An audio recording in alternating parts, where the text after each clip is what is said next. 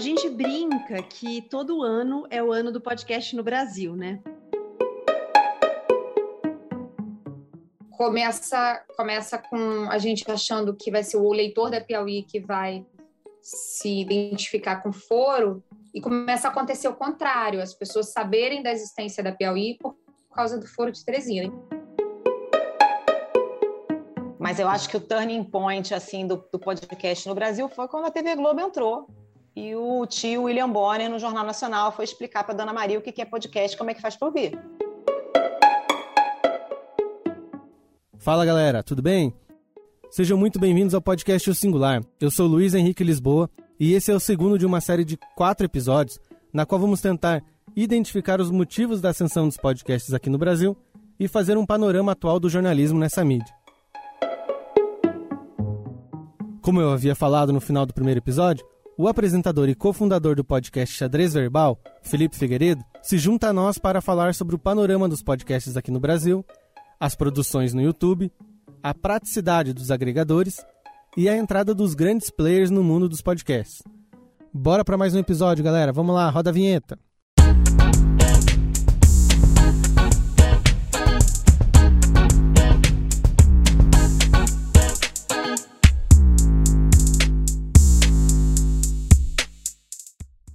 Iniciar, perguntei ao Felipe se poderíamos dizer que um dos motivos para o podcast ser tão popular seria uma certa relação de comunidade.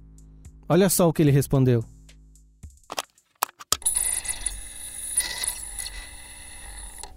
Olha, mais ou menos. Porque quando você fala dessa relação de comunidade, é um diagnóstico muito acertado que você faz, porém, que eu acredito uh, que ele acaba sendo um pouco mais limitado a esses podcasts uh, independentes ou que pelo menos surgiram como independentes. Né? Então, uh, é impossível falar de, de, de, podcast no Brasil sem falar do Nerdcast.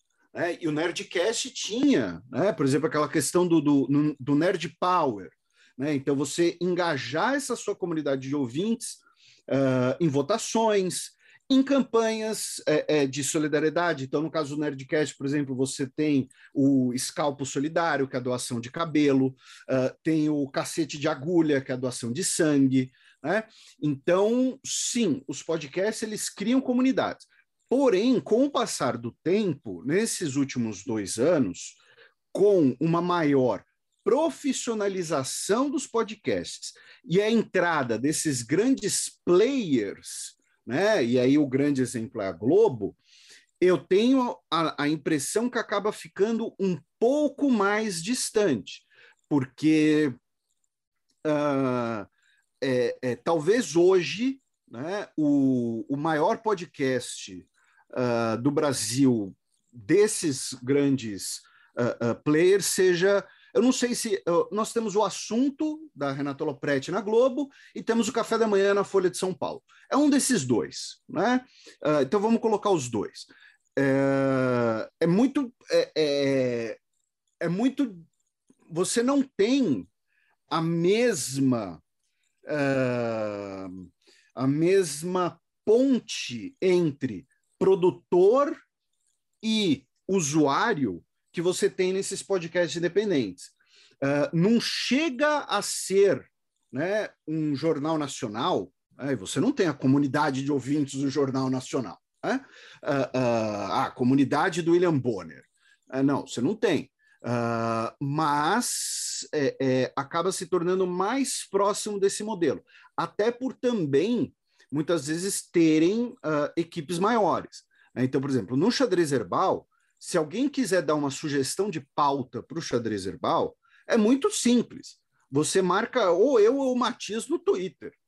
Agora, se eu quero mandar uma sugestão de pauta para o Jornal Nacional, eu não sei com quem eu falo.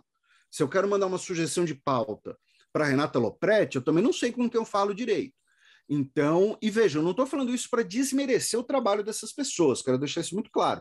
Uh, eu estou falando isso para mostrar que são abordagens diferentes de uma mesma mídia.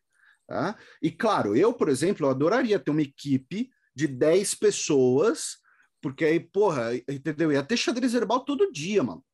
Só que a realidade é outra. Então, acho que essa questão de comunidade que você apontou, ela é bem importante, mas eu acho que ela é ligada aos podcasts independentes uh, uh, e não necessariamente aos podcasts feitos uh, ligados a grandes conglomerados ou grandes empresas. Um dos grandes baratos do podcast é a versatilidade que ele oferece, tanto de conteúdo quanto de formato. É, por isso, Felipe e Mari, tanto o Xadrez Verbal quanto o Foro de Teresina são podcasts com longa duração. É, em algum momento se pensou em reduzir o tempo e criar um conteúdo mais compacto? A gente não, não cogita deixar o formato é, semanal, como um programa de análise de política nacional nos, nas plataformas, em todas elas, gratuito e tal. É, mas a gente, a gente fez ao vivo na primeira na eleição que o Bolsonaro ganhou em 2018 e não era nem pandemia nem nada. A gente fez dentro da redação lotada e a gente fez de dentro da redação foi uma transmissão, ou foi uma ousadia, assim. Agora pareceu muito fácil até a gente fazer com todo mundo já em casa e conectar numa plataforma. E só eu fui para a redação para dirigir ali. É, pareceu muito. No primeiro momento, quando a gente fez a transmissão, a gente tinha a redação lotada, a gente contratou uma empresa que, que fazia um corte de câmera no iPad, dentro da sala de reunião da Piauí, tudo meio improvisado. Mas a partir dessa primeira transmissão, a gente viu que tinha um potencial, porque, especialmente após a, a vitória do Bolsonaro, de, de discutir determinados assuntos que ou mereciam mais do que um bloco do, do programa, ou que, na verdade, mereciam um, imediatismo na, na, na, na resposta, sabe? Então, a gente já fez programas extras bloquinhos extras assim curtos para irem ao ar horas depois, muito raro. Mas no áudio a gente tem todo um cuidado, tem uma edição, tem finalização, tem muito tratamento e tal. Então é, é a gente sabe que vai esbarrar num teto aí de tempo, né? Não, não, não dá para esticar mais a corda do que isso.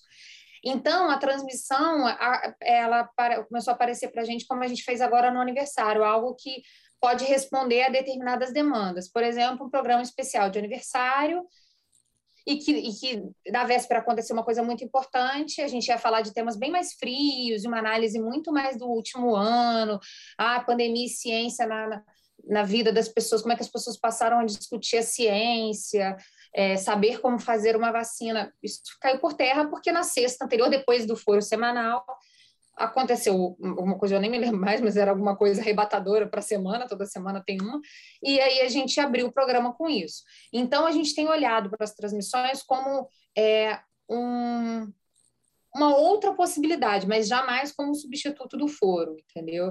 É, de praxe, programa semanal, a gente tem pequenos hiatos aí de Réveillon, às vezes, é, ou, ou a gente já teve um, no começo uns maiores, assim, ah, férias, tal, vamos fechar uma temporada aqui, a gente volta em três semanas ou duas semanas, mas muito raramente.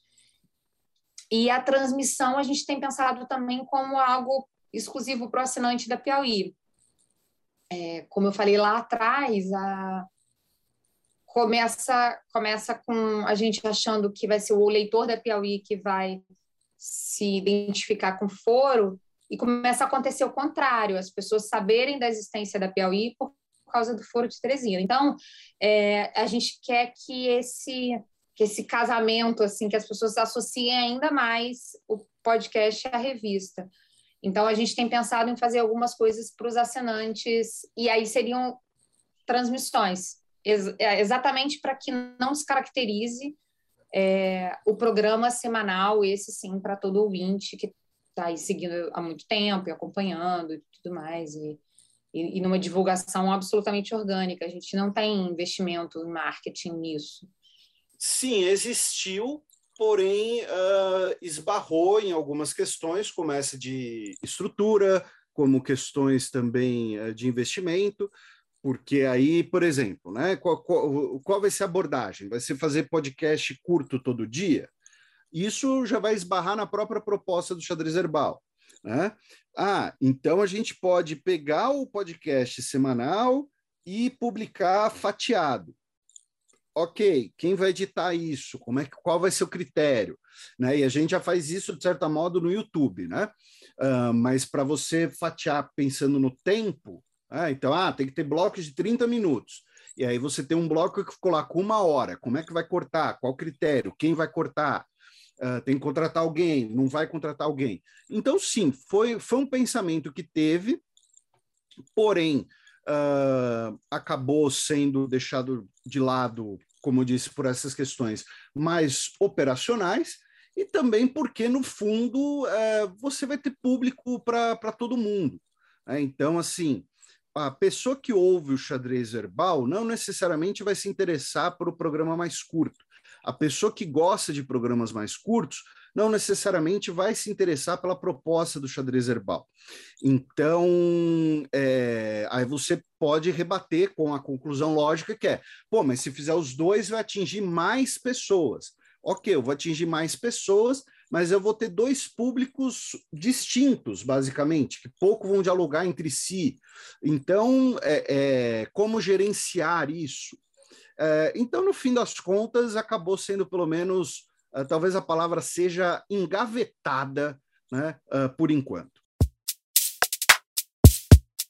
Os primeiros episódios do xadrez verbal tinham duração de aproximadamente uma hora, 50 minutos, Hoje, com frequência, esses programas passam das três horas. Isso foi algo programado, Felipe, ou ele aconteceu naturalmente? Foi, foi, um, foi um processo natural, porque o, o que acontecia era, no início, uh, nós tentávamos manter uma estrutura uh, mais rígida, uma duração mais contida, né? Tanto que a primeira descrição do programa, e que algumas pessoas comentam que ainda está em alguns agregadores, né? já obsoleta, é que a ideia, o programa tivesse até uma hora de duração, só que, por um lado, a gente começou a perceber que para abordar alguns assuntos do jeito que nós gostaríamos de abordar, uh, uma hora apenas não era o suficiente. Junto com isso, uh, veio também o, o respaldo e até os pedidos do público. Né? O Xadrez Herbal surgiu no momento em que o podcast ainda não tinha virado pop.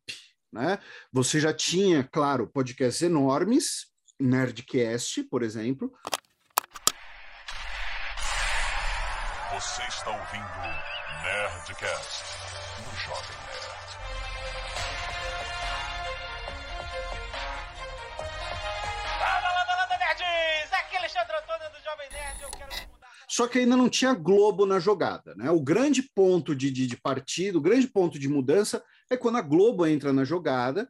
A Globo vai, por exemplo, vai fazer vinhetas explicando o que é um podcast. A partir dessa segunda-feira, a gente apresenta a você que nos assiste uma série de podcasts. Podcasts são programas de áudio que você pode ouvir a qualquer hora e em qualquer lugar.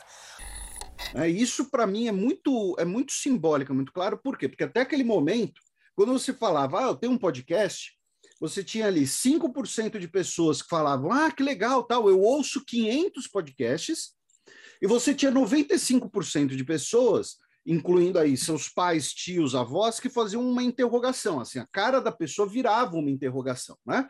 Que porra é essa? Então, é, então você falava, ah, é tipo rádio, só que é online, aí você baixa, ouve quando você quiser, tá? Aquela... Então, quando a Globo entra na jogada, acaba sendo um, um, ponto, um ponto muito grande. Então, por que eu estou falando disso? Porque naquele período, o ouvinte de podcast era o que a gente poderia chamar de um, de um ouvinte mais tradicional, mais guerrilheiro. Né? Então, é o cara que uh, uh, enfrentava, uh, não, a palavra não é bem enfrentar, mas topava né? essas coisas mais esquisitas de um programa durar várias horas e tal, programas com abordagens diferentes, as pessoas que faziam não faziam pensando em, em retorno financeiro, em grana, em sucesso, elas faziam muitas vezes por, por paixão, por quase hobby. Então, o público começou a topar. Né? Então, isso que fez com que o programa uh, fosse ficando longo. E também teve um fator que é a encheção de saco de parte do público, né? Porque uh, é aquela coisa, você. Se eu tentar te explicar o que aconteceu no Afeganistão em 10 minutos, e eu botar isso no ar, vai vir sempre uma das pessoas que vão falar: ah, mas faltou falar disso, faltou falar disso, faltou falar disso. Então, a gente começou a querer fazer coisas que ficassem assim estanques, que não que fossem autossuficientes, pelo menos em um, em um recorte. E isso também contribuiu para a duração dos programas. Uh, mas, claro, sem o respaldo do público, sem o respaldo da audiência, isso jamais teria acontecido. Então a gente falava: olha, pessoal, desculpa, programa de hoje ficou com uma hora e vinte, ficou um pouco mais longo. E o pessoal, desculpa porra nenhuma, tal. E isso começou a se refletir um pouco na audiência também. Uh, ah, Para a gente, o, talvez nesse sentido, o caso uh, mais marcante foi o programa que a gente fez com a posse do Donald Trump. Ele é o segundo presidente nascido na cidade de Nova York. Uh, o Trump, e ele é a primeira pessoa desde o Eisenhower, em 52, a ser eleito presidente sem ter sido eleito para nenhum cargo anterior. Eu acho que talvez esse tenha sido o mais marcante, porque nós chamamos uh, sete convidados. Acho que foi o nosso primeiro programa a passar da barreira das quatro horas e a audiência foi gigantesca para a média, assim, sabe? Porque realmente as pessoas viram que foi um trabalho bastante abrangente, bastante completo, começaram a compartilhar, começaram a divulgar e tal. Então a gente viu que não era apenas. E, e eu falo isso, a, no, a, duração do nosso programa não é uma questão de capricho, de, de, de ah, vaidade, quero falar por horas. Não. É uma questão de necessidade, às vezes. Carolina, muito se fala no crescimento do podcast aqui no Brasil. Mas qual momento você considera como chave para essa crescente? Eu acho que o turning point assim do, do, podcast no Brasil foi quando a TV Globo entrou e o tio William Bonner no Jornal Nacional foi explicar para Dona Maria o que é podcast, como é que faz para ouvir. O podcast O Assunto com a Renata Lopretti completa um ano hoje com 33 milhões de downloads, é o mais baixado da América Latina, segundo a empresa Triton Digital. Né? Tivemos esse momento. A TV Globo aberta, a Globo News, todos os sites, o Canhão, que é a TV Globo, né? É, massificando. Ah, estamos lançando podcast, o que, que é podcast? Como é que faz para ouvir? A senhora pega não sei o que lá no celular e baixa e tal. Ali eu acho que foi um, um divisor de águas na popularidade do podcast no Brasil, certamente, certamente. A gente lançou ao ponto um pouco antes desse lançamento da TV Globo, sei lá, semanas antes, ou um mês ou dois meses antes. E é muito impressionante, assim, o antes e depois, né? Antes as pessoas nem sabiam o que era podcast, mas a galera mais nerd, né? Assim, era uma coisa meio nichada. Hoje em dia, de fato, todo mundo pode até não ouvir, mas muita gente já sabe o que, que ah, sei que tem, mas não tenho esse hábito ainda. Conheço gente, ah, eu sei lá, eu ouço música, não tenho o hábito de ouvir podcast. Mas é meio um caminho sem volta. Depois que você ouve o primeiro, as pessoas viram podcasters, né? Depois que, que conhecem um que gostam, acabam. Eu acho que é mais uma coisa de hábito. Assim, depois que você se habituar, ah, eu escuto podcast em que momento do meu dia? Eu, por exemplo, antes da pandemia, estava indo para o trabalho, pegava o metrô e ouvindo vários podcasts. Era o meu momento. Ou então fazendo exercício. Na pandemia, eu perdi esse momento. Falei, caraca, mas que horas que eu vou ouvir meus podcasts? Fiquei assim, aí, sei lá, adaptei, fui ouvir lavando louça, né? Então, as pessoas encontram esses momentos na, na sua rotina. Ainda acho que tem muita gente que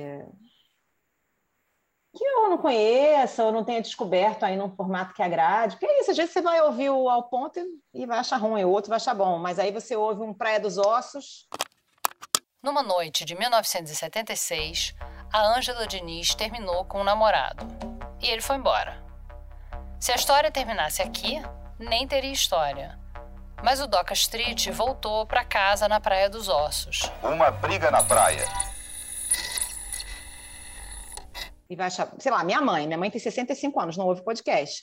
Praia dos Ossos ela ouviu porque eu mandava para ela o link do site.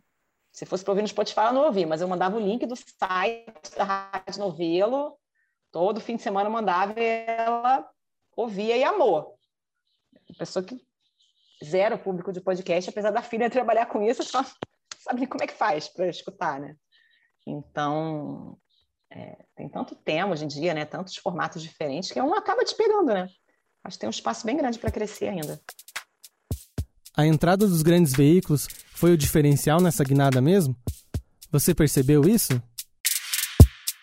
Durante um bom tempo eu, eu, eu tinha como assim, consumo diário de, de notícias, acompanhar alguns telejornais, né?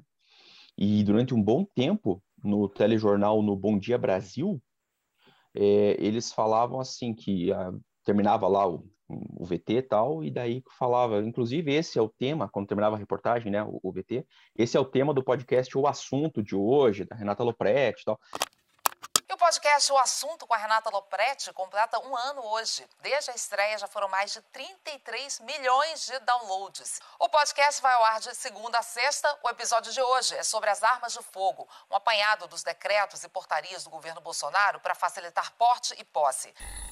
Quer dizer, martelando todo dia isso, né? Eu acho que foi um, algo que a Globo apostou e hoje em dia já está muito mais avançado, né? Com esses com, com esses podcasts temáticos que eles fizeram e, e com parcerias, inclusive com outros podcasts já tradicionais, aí não noticiosos, né? Mas eles trouxeram para a plataforma da Globo, lá da Globoplay, o, o, alguns podcasts como lá do, do, do Ivan Mizanzuki, né? O, do Projeto Humanos. Eu sou Ivan Mizanzuki e este é o 36 e último episódio do caso Evandro a quarta temporada do Projeto Humanos. Se você não ouviu os episódios anteriores, pare, volte e ouça em sequência. E o, o, também o Mamilo, se não me engano, que é aquele outro podcast também muito famoso tal. Mamilândia, querida, o sol já nasceu lá na fazendinha e o nosso episódio da semana tá no ar.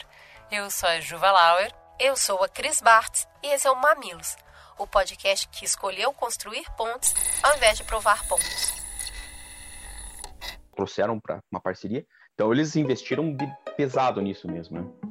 É, agora, para trazermos a Gabriela também para nossa conversa, é, eu queria, Gabriela, que você fizesse um panorama dos podcasts atualmente aqui no Brasil acho que as grandes redações, os grandes grupos de comunicação, assim como os pequenos, eles identificaram que havia uma demanda, que o consumo de podcasts no Brasil estava crescendo, que tinha dinheiro possível nesse lugar também, né? Então, que as marcas estavam entendendo que era possível anunciar nesses conteúdos, que estava alcançando cada vez mais gente, porque o podcast ele tem uma coisa interessante que é muito interessante para o anunciante, que é o nicho. É óbvio que tem aqueles podcasts que vão pegar grupos mais abrangentes, mas o podcast ele tem um potencial de nicho muito grande. E isso, para o anunciante, traz um potencial de assertividade. Vou dar o exemplo do Põe na Estante. Eu sei que todo mundo que ouve o Põe na Estante consome livro. Tem gente que vai comprar livro novo, tem gente que vai comprar livro usado, tem gente que vai pegar livro emprestado, mas todo mundo que ouve o Põe na Estante gosta de ler gosta de literatura. Então, a assertividade de um anunciante que vai conversar com o público do Panestante é muito grande. Se uma editora vai anunciar no Jornal Nacional, é óbvio que ela vai alcançar, alcançar muito mais gente.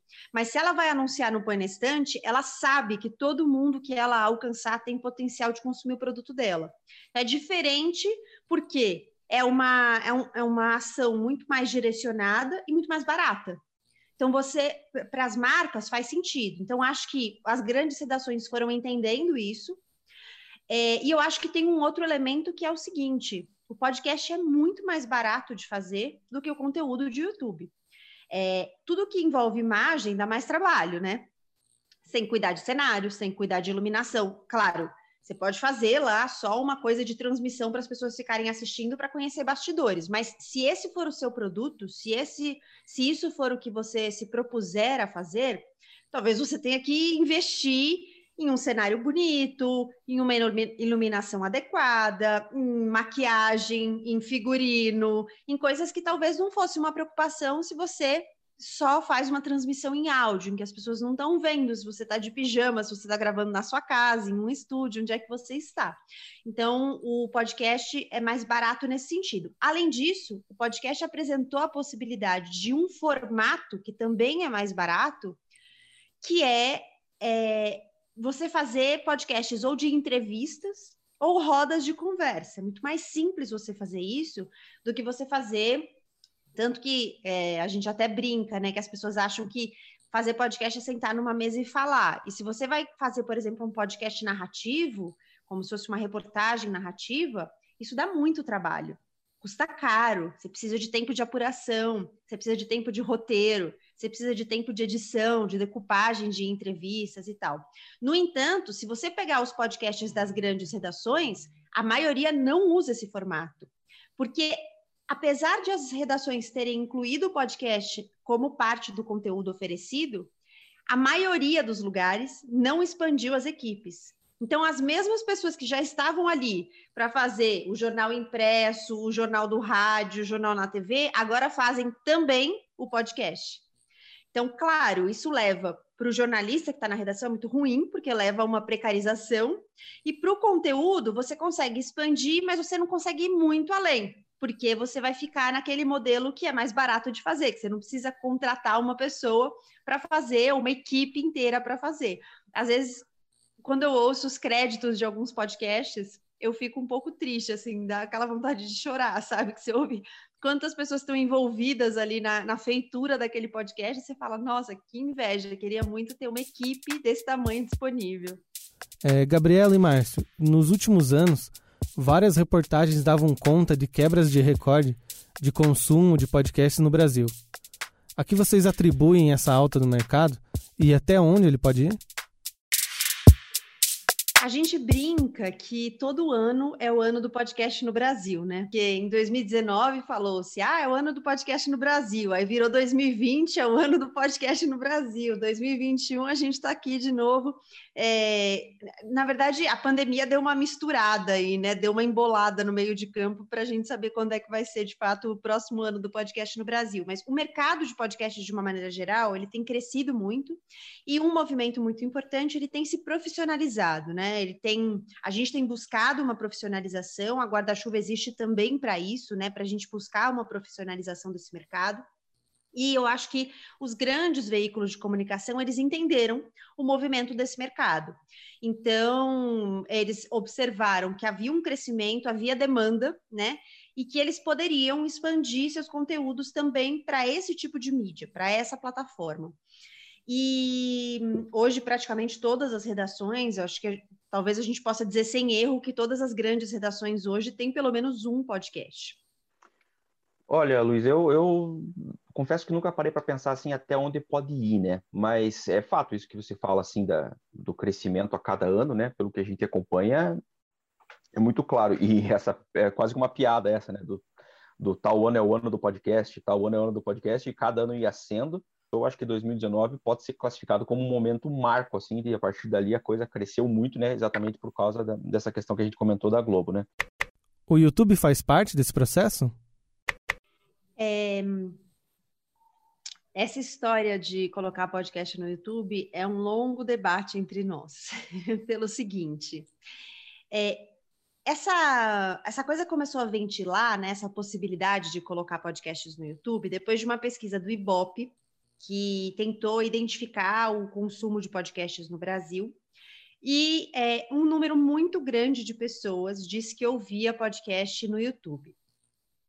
Quando esses números foram analisados, destrinchados um pouco pelo universo dos podcasts, pelas pessoas que já faziam podcast, já estudavam isso, é, aventou-se uma possibilidade de, na verdade, as pessoas confundirem os produtos e terem respondido nessa pesquisa do Ibope que ouviam podcast no YouTube, mas na verdade não era podcast o que elas ouviam no YouTube, era outro tipo de conteúdo que elas consumiam. De qualquer forma, ninguém tinha essa resposta. E aí ficou um debate, que esse debate se repete. A gente vai dar oficina, as pessoas perguntam isso. É, quando tem debates em grupos, eu estou em grupos de podcasters, isso também se alonga, é um debate que se estende. Que a gente fez, no nosso caso, é cada um escolheu um modelo para testar. Eu testei a primeira temporada do Poerestante, coloquei ela no YouTube. E eu entendi que não funcionava para o meu conteúdo. Mas, de fato, como você menciona, é, para alguns conteúdos tem funcionado muito bem colocar, disponibilizar no YouTube. É, por quê? Tem alguns conteúdos que dialogam diretamente com outras linguagens. Por exemplo, universo gamer. Você está conectado em outras plataformas para jogar ou para assistir uma live ou para não sei o quê. Então, faz sentido, talvez, você deixar o seu conteúdo lá porque o seu consumidor de conteúdo ele já está usando outras plataformas para isso. É, enfim, dependendo, eu acho que vale o teste, porque hoje o YouTube é uma, é, uma, é uma plataforma muito mais conhecida dos brasileiros do que. Acho que hoje o Spotify conseguiu criar ali uma. É, um, um fazer pelo menos o nome ressoar, né? Mas eu acho que não tem nem comparação com o que é o YouTube no Brasil. O YouTube, a maioria das pessoas que acessam a internet conhece o YouTube. O Spotify não necessariamente, do mesmo jeito os outros tocadores. Estou usando o Spotify como exemplo, que é o maior que a gente tem hoje no Brasil.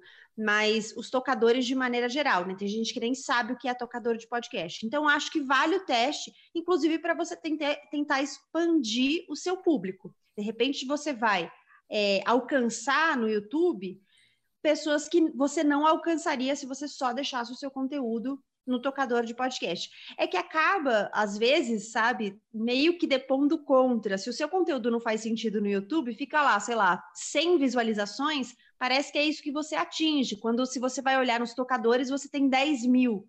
Então, é, para algumas pessoas, de fato, não faz muito sentido. Acho que é um teste mesmo que tem que ser feito. Até porque, como eu falei da pesquisa do Ibope, ninguém tem a resposta se as pessoas de fato ouviam podcast no YouTube ou se elas responderam que ouviam, mas ouviam outros conteúdos.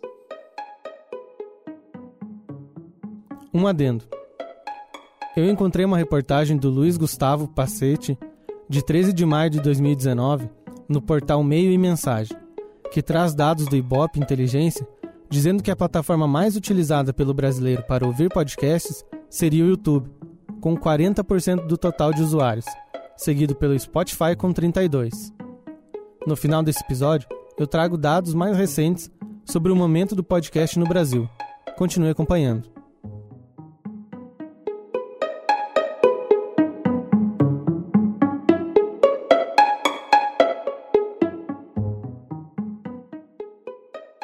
Sara, o formato é a chave para decidir se o podcast pode ou não ser transmitido também como um produto audiovisual, como por exemplo no YouTube? É, eu acho que depende muito do formato também, né? Porque geralmente esses podcasts que colocam o vídeo na íntegra no YouTube, eles são podcasts ou de entrevista ou de mesa redonda, em que é possível você gravar em vídeo e colocar na íntegra no YouTube, né? Por exemplo, um podcast narrativo como que a gente faz, ou como até como café da manhã. Esse foi o Café da Manhã, podcast mais importante do seu dia, uma parceria da Folha com o Spotify. Eu sou o Rodrigo Vizeu. E eu sou o Magé Flores. A produção é de Amanda Luder e a edição de som é de Tomé Graneman. Até amanhã. Até.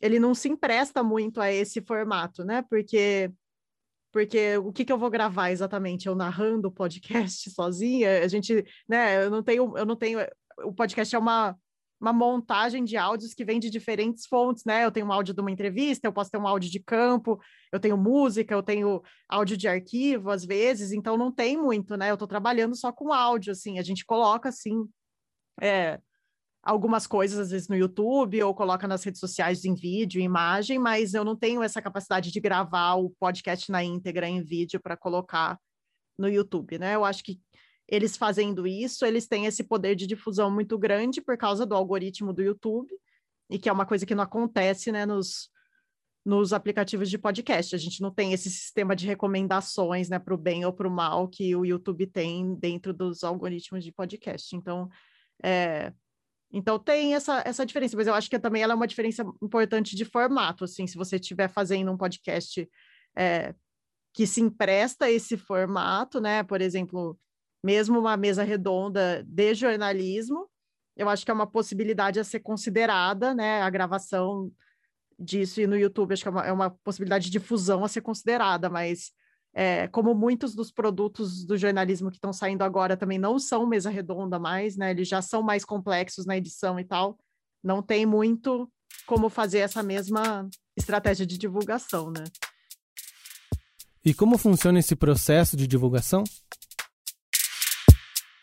É, a divulgação no podcast é uma das coisas mais desafiadoras. Eu acho que ninguém até hoje descobriu a fórmula perfeita de se, de se divulgar podcasts assim. É, eu, porque justamente porque tem né, uma certa vantagem em ser descentralizado, que você não fica na mão só de uma plataforma, né? Para definir como o seu conteúdo vai ser visto, vai ser ouvido por, por outras pessoas, mas ao mesmo tempo você tem um super desafio que é como que as pessoas vão encontrar isso. É, então ele é muito na recomendação, né? Ele é muito num podcast aparecer no outro, é muito, às vezes acha na rede social e tal, mas é uma coisa muito mais é, meio é, difícil de definir, né? O que faz alguém achar um podcast e ver. A partir do momento que tem vídeos no YouTube e de cortes que são muito é, às vezes bombásticos, né? Às vezes tem alguns cortes ou personalidades, é sempre gente famosa e aquilo vai é, é, meio que natural que a audiência desse tipo de coisa vai, vai ser muito maior. Não dá para nunca desconsiderar o YouTube. Por exemplo, os episódios do 37 Graus estão no YouTube. Ah, tem pouca gente que ouve por lá, no nosso caso. Sei que outros podcasts tem bastante gente que escuta pelo YouTube. É, mas eu acho que é uma plataforma tão grande que você, a gente nunca, nunca pode desconsiderar ela, mas também tem que ter uma certa cautela, né? De como que. de não ficar na mão, né? De ter que sei lá, fazer um conteúdo para que ele de, eh, necessariamente ative certas partes do algoritmo o tempo inteiro e daí você não fica certo, o seu conteúdo fica refém né, das redes sociais. Então, acho que isso é uma das belezas do podcast que a gente ainda não é assim. Quem sabe continuará desse jeito. Carolina, além do formato, qual outro aspecto pode ser fundamental para uma produção no YouTube? É, é, a gente não faz pensando no YouTube, né? Então não tem imagem e tal. O YouTube para a gente é mais um canal de distribuição, assim como é o Spotify, assim como é o Deezer, como é o site, enfim. É mais um caminho que a gente consegue atingir. E no YouTube a audiência é muito assim do, do tema. Se você pega um tema que está bombando no YouTube, aí o cara joga na busca e aquilo fica bem ranqueado. Tem uns temas assim que de vez em quando explodem no YouTube. E outros que no YouTube são meio flopados, assim geralmente temas de política, é, ou um tema que esteja muito ali quente no dia, você consegue pegar aquela trend ali do YouTube e vai. Eu não sei se é o caso de fazer uma produção específica para o YouTube com imagem, porque isso ia requerer um investimento tão maior de, de edição, de, enfim, imagem é outra parada, né? Eu acho que até tira um pouco da espontaneidade do que tem no, no podcast de áudio, que eu acho que é a graça é, a simplicidade de fazer um podcast também está muito aí, né? Claro que tem uma edição, mas é muito fácil fazer um podcast. Eu faço da minha casa, posso gravar aqui usando esse fone. É, né? A pessoa, para você entrevista por telefone, você entrevista por Zoom, é muito simples fazer um podcast de áudio. O nosso segundo episódio vai ficando por aqui, mas antes eu vou trazer então alguns dados, como eu comentei com vocês, como eu prometi, é, esses dados são é, do portal gente.globo.com e eu vou passar para vocês aqui alguns dados que eu considero mais relevantes para complementar toda essa nossa conversa aqui do episódio 2. É, o primeiro dado que eu considero interessante é, diz respeito à faixa etária. Então nós temos aqui a faixa etária de 16 a 24 anos, de 24 de 25 a 34 anos, de 35 a 44 anos 45 a 54 anos e de 55 anos ou mais. E os números eles são bem próximos um do outro. Então, nós temos ali de 16 a 24 anos, 24%, depois 28, 22, 17 e 9% para pessoas com 55 anos ou mais. Ou seja, nós temos um público de podcast bastante dividido, bastante eclético, né, em todas as faixas etárias. Então não tem nenhuma é, faixa etária que se sobressai. Né? De 25 a 34 anos é o 28%, é o máximo que a gente tem. Então é um público bastante dividido entre as faixas etárias. Já nas classes sociais, nós temos uma grande diferença. 51% dos usuários pertencem à classe C, enquanto 35% pertencem à classe A ou B e 14% apenas das classes D e E. Outro dado interessante é o consumo paralelo com outras atividades. Ou seja, pessoas que ouvem podcast então, enquanto estão fazendo qualquer outra atividade, como atividades domésticas, trabalhando, estudando. E das pessoas entrevistadas, 44% é, ouvem podcast junto com tarefas domésticas, já 38% enquanto navegam na internet, 25% antes de dormir e 24% enquanto trabalham ou estudam, assim como em trânsito para o trabalho ou faculdade, também 24%. Esse número, nós podemos dizer que é um número até pequeno, muito devido à pandemia. Né? Com certeza esse número deve subir ainda mais com é, a volta das atividades normal é, em todo o Brasil. E 20% é, houve junto com atividades físicas, enquanto 18% junto com cuidados pessoais. Outro dado que diz respeito ao engajamento é a quantidade de vezes na semana que as pessoas ouvem podcast. 81% das pessoas consomem pelo menos uma vez na semana e apenas 19% possuem consumo mais esporádico. Desses 81%, 43% ouvem de uma a três vezes por semana, 22% de quatro a seis vezes por semana e 16% ouvem todos os dias. Então é interessante a gente analisar que as pessoas que quase não ouvem podcast ou que ouvem esporadicamente é quase o mesmo número do que as pessoas que ouvem todos os dias. Então, é um número bastante interessante. Já quando falamos do tempo de consumo por dia, é um número bastante dividido que também é, diz respeito ao formato, né? Então isso corrobora com as falas dos nossos convidados, onde o formato ele é essencial e cabe muitos formatos dentro dessa mídia de podcast. Por exemplo, 24% das pessoas ouvem podcasts por mais de duas horas por dia, 25% entre uma e duas horas, 20% de 30 a 60 minutos. E 20% podcasts com menos de 30 minutos. Então nós temos uma variedade de formatos e a gente consegue ver que eles dialogam muito bem com o público, né? E temos uma variedade boa, tanto de formatos quanto de público, né? Bem equilibrado, com o um máximo de 25% e o mínimo de 20% é, nas pesquisas. As plataformas mais utilizadas, a plataforma de vídeo mais utilizada para se assistir e ouvir podcast é o YouTube, com 56%, e as plataformas especializadas em áudio, o Spotify, com 40%, o Google Podcasts Play Music, com 17%, o Globoplay, com 11%, Deezer, 9%, site ou app do podcast, 5,4%, iTunes e Apple Podcasts 4,9%. A fonte dessa pesquisa é Ibope. Para a pesquisa do Globo Podcast de outubro de 2020 e os dados são com base em brasileiros com 16 anos ou mais. Os áudios desse episódio foram retirados dos seguintes podcasts: Xadrez Verbal, Nerdcast, Praia dos Ossos, Projeto Humanos, Mamilos, Café da Manhã da Folha, além de Globo News e TV Globo. A produção, direção, edição e finalização desse episódio ficam a meu cargo, Luiz Henrique Lisboa. Esse podcast é parte do trabalho de conclusão de curso de jornalismo da Universidade Positivo, produzido em 2021. Professor orientador, Felipe Armata Marinho.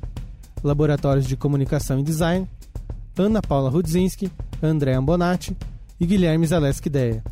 Coordenação do curso de jornalismo, Maria Zaclis Veiga coordenador de integração da Escola de Comunicação e Design, Marcelo Cato Galina.